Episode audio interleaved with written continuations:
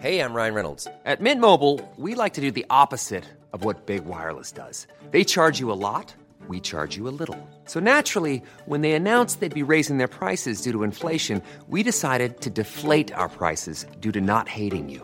That's right. We're cutting the price of Mint Unlimited from $30 a month to just $15 a month. Give it a try at mintmobile.com slash switch. $45 upfront for three months plus taxes and fees. Promo rate for new customers for limited time. Unlimited more than 40 gigabytes per month. Slows. Full terms at mintmobile.com.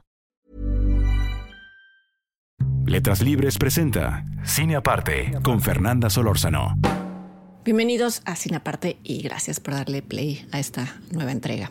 El pasado octubre se exhibió en salas de cine de México la película Smile, Sonríe en español, que es la ópera prima del director Parker Finn, basado en su propio cortometraje Laura Hasn't Slept, que puede verse en YouTube.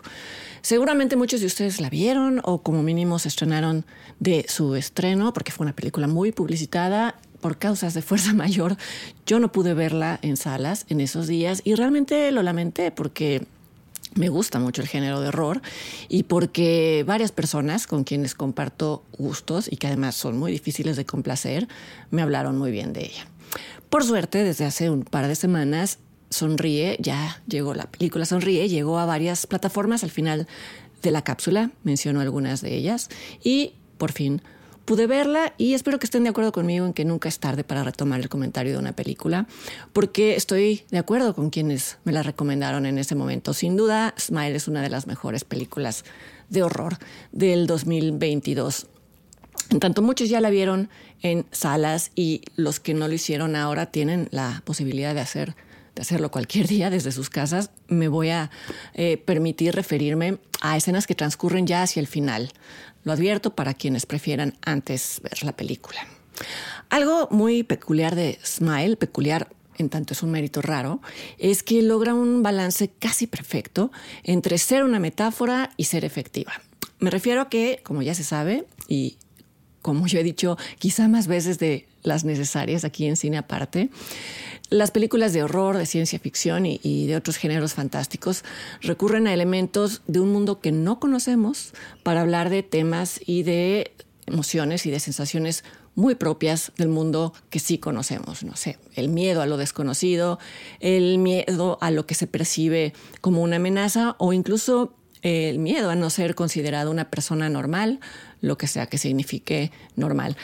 Hacia aquí apunta la metáfora de Smile, pero no, no me adelanto todavía.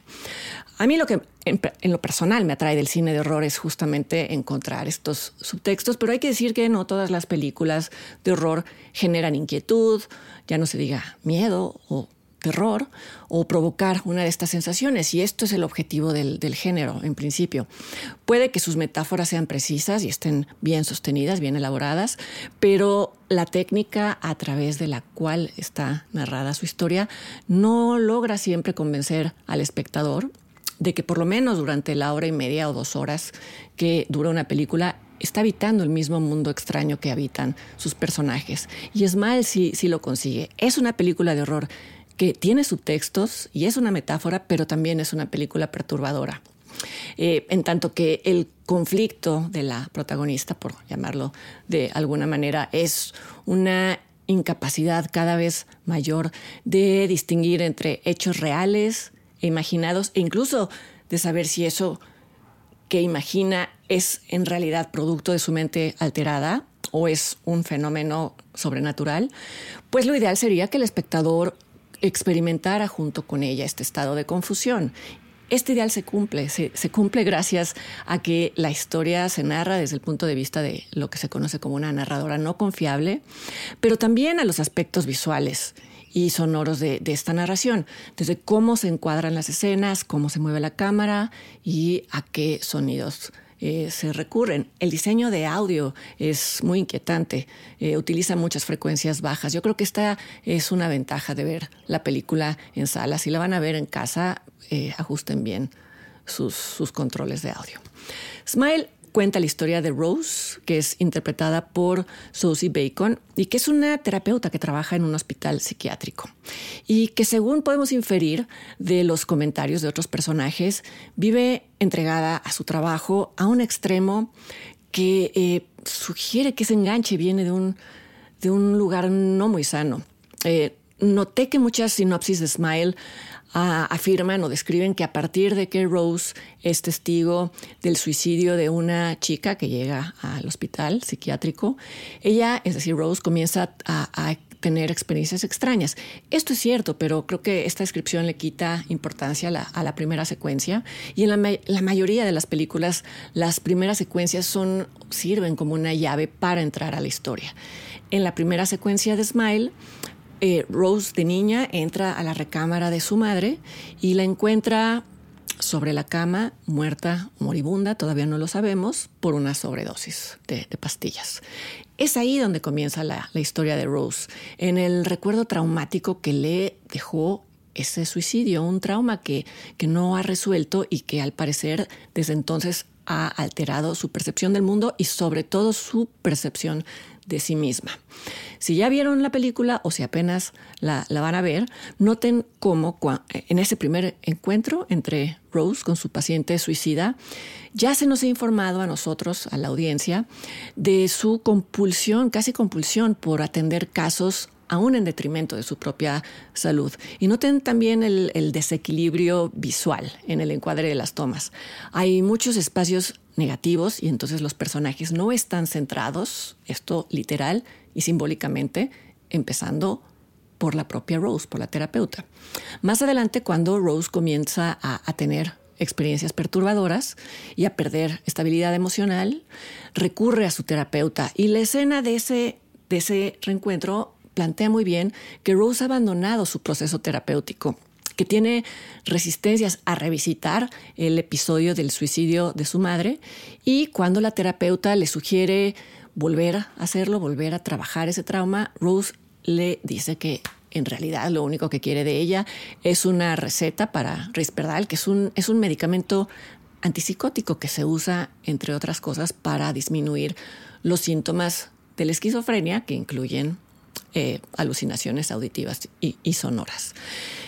Parecería que esta, esta resistencia de Rose de llegar o a llegar a buenos términos con su pasado traumático es algo secundario en la trama, pero en las últimas secuencias de la película, cuando parece que por fin lo consigue, nos damos cuenta de que una vez más su mente le ha tendido una trampa.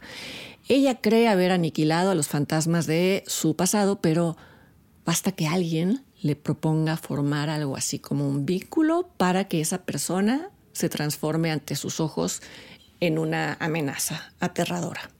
Menciono todo lo anterior solo para insistir que tanto el guion como la puesta de escena en Smile construyen un personaje que parece vivir atrapado en una espiral de, de alucinaciones. Pero este guion también plantea la posibilidad de que Rose sea víctima de la maldición sobrenatural que da nombre a la película en el ya muy mencionado encuentro entre Rose y una chica llamada Laura, eh, interpretada por Caitlin Stacy, que es a, propósito también la protagonista del corto en el que se basa la película.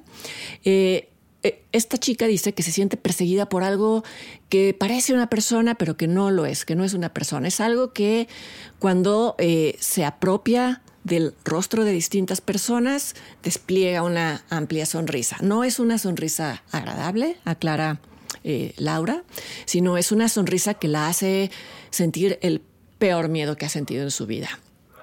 Esta aparición se apropia de sus pensamientos y le hace presentir su muerte. Vale la pena notar que es justo en el momento en el que Rose, la terapeuta, le dice a Laura que está alucinando y que las emociones a veces hacen que eh, se confunda la realidad con la imaginación. Es decir, cuando Laura se siente desacreditada, ese es el momento justo cuando la chica reacciona como si viera al ente que sonríe y que la amenaza. No sabemos en el rostro de quién, porque la cámara permanece todo el tiempo en el rostro de Laura, pero todo apuntaría a que ve esta sonrisa en el rostro de Rose. Y esto es una pista más de que la amenaza existe solo en los ojos o en la mente de quien la percibe. Laura ahora se comporta ella misma como una poseída por este ente y entonces despliega la famosa sonrisa y se suicida frente a Rose. Rose descubre que este suicidio es precedido por una cadena de suicidios de personas que a su vez han presenciado un suicidio para luego sentirse acosados por esa sonrisa espeluznante. Hay toda una beta del cine de horror que aborda el tema de las maldiciones que se contagian, por así llamarlas. Vamos desde la muy conocida película Ring, la japonesa de, Hideo Nakata del año 1998, hasta su remake estadounidense del año 2002, dirigido por Gore Verbinski, y un ejemplo más reciente, la película It Follows de David Robert Mitchell, es del año 2014, entre muchísimas otras. Es un subgénero tan popular que el propio director y guionista Parker Finn le hace un guiño a través de comentarios escépticos y burlones por parte de personajes a quienes Rose eh, quiere convencer de que ha sido contagiada de una maldición. Lo que distingue a esta película, por supuesto, es la sonrisa, la sonrisa que lleva a otros a terminar con sus vidas y las lecturas a, las que se puede prestar todo esto. Ya lo dijo Laura antes de, de, morir. Es una sonrisa que se apodera de las personas como si se tratara de una máscara. Es decir, es una sonrisa falsa, es una sonrisa que amenaza la existencia de quien la recibe. Si hubiera que descifrar la metáfora, algo que no es indispensable porque la película funciona bien en el nivel de cine de horror, si hubiera que descifrarla, yo diría que esa sonrisa equivale a la imposición de un modelo de felicidad poco viable, eh, poco genuino, pero que margina a quienes por alguna razón sienten que, no encajan en él. Creo que hay muchas pistas de esto sembradas a lo largo de la película. Eh, por ejemplo, cuando la cámara, sin ningún motivo aparente, se acerca a una postal vintage en la que se muestra una familia de los años 50 feliz y pues se sabe que esta, esta década se asocia con esta felicidad impostada. Eh, está también la relación de enemistad entre Rose y su hermana, una hermana que al parecer se ha refugiado en una de estas burbujas, algo que Rose le reprocha con mucho resentimiento. Y están las muchas ocasiones en las que Rose le reprocha a otras personas, eh, a veces con razón o sin ella, eh, esto, haberse refugiado en una apariencia de felicidad o aspirar a ella y se lo reprocha porque considera que ella no, no podría eh, formar parte de esto. Por alguna razón ella no encaja. Noten, por ejemplo, cómo uno uno de los momentos en los que Rose vive un episodio de realidad alterada es cuando está en casa de su hermana celebrando el cumpleaños de, su sobrinito y se siente agobiada por tantas personas alrededor cantando y sonriendo. Smile sugiere que el problema no está solo en que existan estos modelos aspiracionales de vida, sino que estos modelos para algunas personas son recordatorios de su anormalidad, entre comillas, anormalidad. Y sobre todo, creo que plantea la película, eh, esto le sucede a personas que cargan con conflictos no resueltos. El, el ejemplo más contundente es nuestra protagonista Rose. Smile del director Parker Finn está disponible para renta en Amazon Prime Video, está en Cinepolis Click, está en Apple TV, está en Google Play, entre otras plataformas. Espero que la disfruten, por así decirlo. Y yo los espero la siguiente semana aquí en otra entrega de Cine Aparte. Hasta entonces.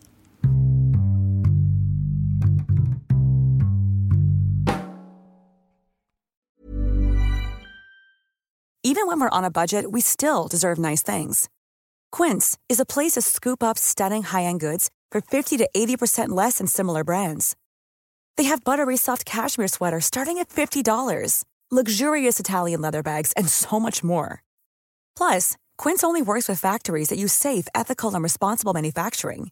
Get the high-end goods you'll love without the high price tag with Quince. Go to quince.com/style for free shipping and 365-day returns.